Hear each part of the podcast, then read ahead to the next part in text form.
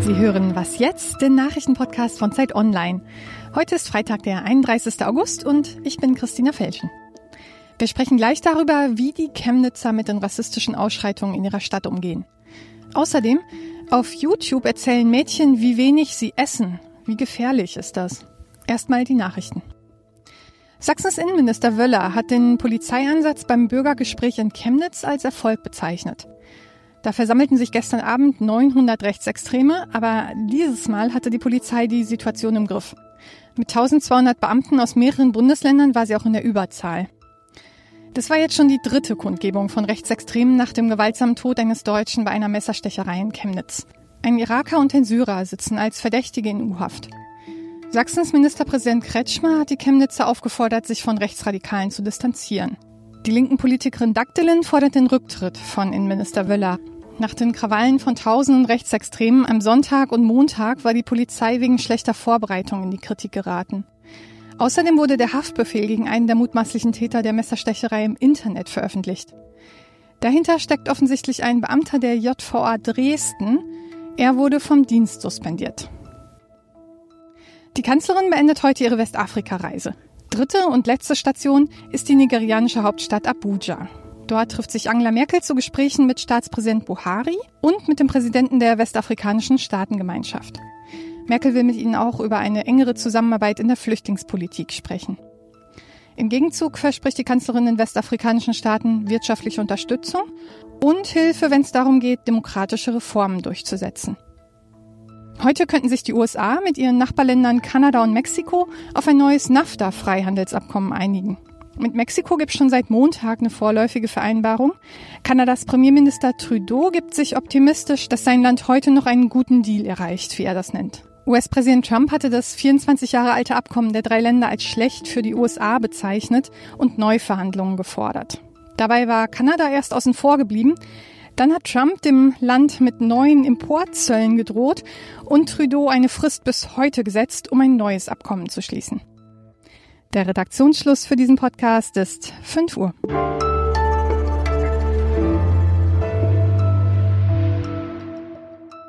Mein Name ist Rika Havertz. Guten Morgen. Chemnitz ist nach den gewalttätigen Ausschreitungen und fremdenfeindlichen Übergriffen zum Symbol für ein Rassismusproblem in Deutschland geworden. Für das Wochenende sind weitere Demos angekündigt, aber wie lebt es sich denn eigentlich in der Stadt und wie gehen die Bürger mit dem Rassismus um? Darüber spreche ich jetzt mit Vanessa Wu, die auch ab und zu hier moderiert und ansonsten Gesellschaftsredakteurin bei Zeit Online ist. Guten Morgen, Vanessa. Genau, hallo. Du und Johannes Grunert habt mit Chemnitzern in diesen Tagen nach den Ausschreitungen gesprochen. Wie ist denn die Stimmung? Ganz unterschiedlich. Also viele Geflüchtete oder Leute, die neu zugezogen sind, zum Beispiel aus den älteren Bundesländern, die kennen sowas natürlich gar nicht, ähm, dass man so lautstark bedroht wird und denen muss es irgendwie auch erklärt werden oder sie gehen dann auch zu Beratungsstellen. Bei den Älteren, die schon länger dort leben oder auch geboren und aufgewachsen sind, schleicht sich eher so ein Pragmatismus ein. Also die Ladenbesitzer schließen dann ihre Läden oder sie bringen mit ihre Kinder mit dem Auto zur Schule. Ich habe auch davon gehört, dass Kinder von der Schule genommen wurden erstmal für ein paar Tage. Das hat mir aber kein Schulleiter bestätigt. Frauen mit Kopftuch gehen gerade nicht mehr alleine auf die Straße. Solche Dinge. Man versucht sich im Alltag irgendwie zu arrangieren. Das war jetzt natürlich in den vergangenen Tagen schon fast Ausnahmezustand in Chemnitz. Haben denn die Menschen auch was erzählt, wie sie grundsätzlich in ihrem Alltag eben mit dem Problem umgehen? Ja, der Rassismus in Chemnitz ist ja nicht neu. Also auch davor gab es schon schockierende Schilderungen. Unter dem Hashtag MeToo hatten ja viele Geschichten geteilt, auch aus Chemnitz. Und da hatte einer zum Beispiel berichtet, dass er von, beim Einkaufen von einem Mann angebrüllt wurde, dass man euch Ausländer doch alle abschlachten soll solche Dinge oder auch sonstige Anfeindungen, körperliche Übergriffe. Und da hat jeder einfach seinen ganz eigenen Umgang damit gefunden. Manche suchen dann eben das Gespräch zu Hause mit Familie und Freunden, andere teilen das dann ja auch öffentlich unter dem Hashtag zum Beispiel. Wiederum andere sind auch antirassistisch aktiv. Also das muss man ja auch sehen, dass sich auch dort Menschen organisiert haben in ähm, verschiedenen Vereinen in der Flüchtlingsarbeit. Hat dich denn in diesen Erzählungen etwas besonders überrascht oder auch schockiert? Mich schockieren die Aussagen einfach alle, die Bilder schockieren mich. Ich kann mir gar nicht vorstellen, so selbst da zu leben. Aber die Leute, mit denen ich gesprochen habe, die meinten, sie wollen da auch irgendwie bleiben und sie sorgen sich einfach um ihre Stadt. Sie haben es also irgendwie überhaupt nicht aufgegeben, dass sie da leben und dass sie da auch gut leben wollen, aber dass gewisse Dinge sie einfach daran stören und dass sie alle eben ihren Weg finden, um mit dieser Stadt eben auch zu leben und es besser zu machen. Man muss aber auch sagen, dass mir viele einfach auch geschildert haben, dass Chemnitz eine ganz schöne Stadt ist. Ich war da irgendwie noch nicht, aber es verbessert sich. Es wird auch vielfältiger. Es eröffnen auch auch arabische Läden und so weiter. Es kommt ein bisschen so internationales Flair rein. Es gibt viele Initiativen und das schätzen die Leute schon auch. Also das ist auch eine Bewegung, die es wohl gibt.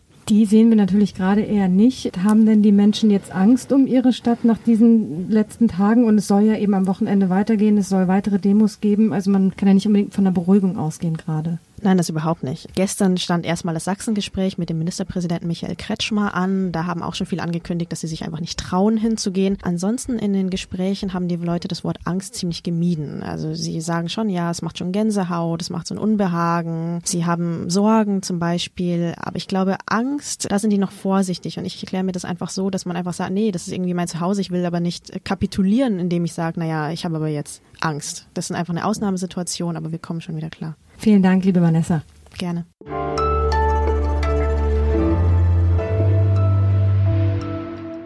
Und sonst so? Usain Bolt ist der schnellste Mann der Welt. Der Jamaikaner gewann acht olympische Goldmedaillen, wurde elfmal Weltmeister und lief zweimal Weltrekord. Auf Laufen hat Bolt aber keine Lust mehr, also wenigstens nicht aufs Sprinten. Nachdem er seine Karriere im vergangenen Jahr beendet hat, will er jetzt Profifußballer werden. Seit August trainiert Bolt beim australischen Fußball-Erstligisten Central Coast Mariners. Heute gibt es das erste Testspiel gegen eine Amateurmannschaft und Bolt kann sich da beweisen. Probleme bereitet dem Ex-Sprinter aber ausgerechnet das Laufen, nämlich die häufigen Wechsel zwischen schnellen Anläufen Anlaufen und plötzlichem Abbremsen. Dieses Stop and Go ist schwierig. Ich bin es nicht gewohnt, so schnell hintereinander anzuhalten, wieder loszulaufen und wieder anzuhalten, sagt Bolt. Zu dem Testspiel werden, an wem mag es wohl liegen, mehr als 10.000 Zuschauer erwartet und außerdem wird das Spiel im Fernsehen übertragen.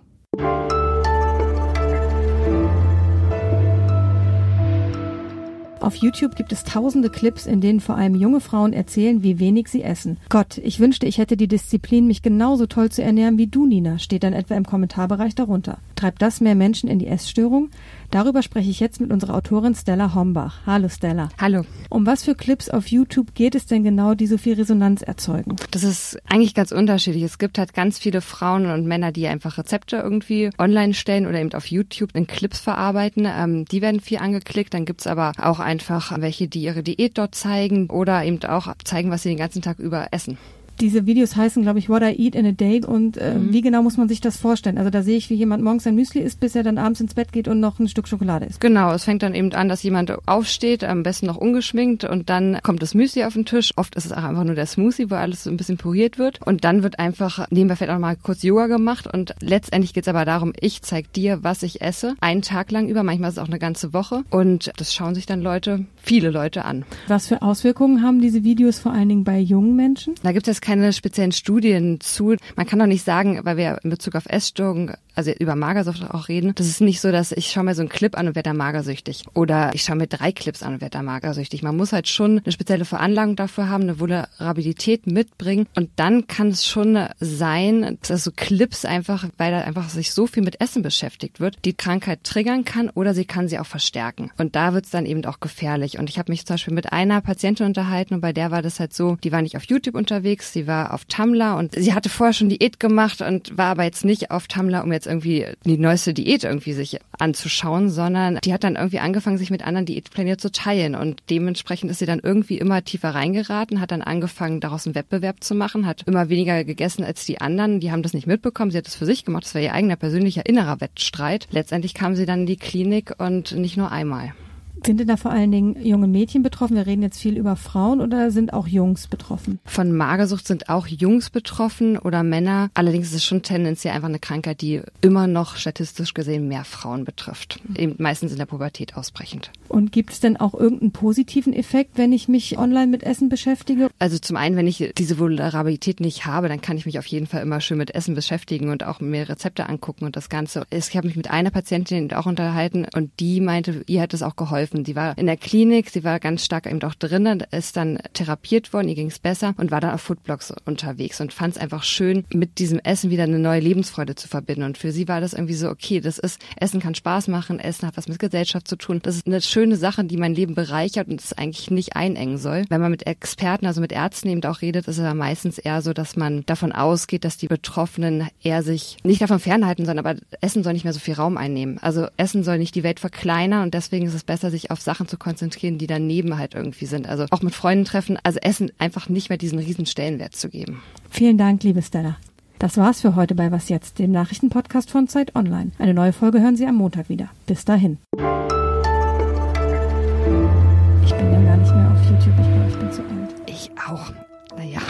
Jetzt gucken wir vielleicht doch mal ein Rezept.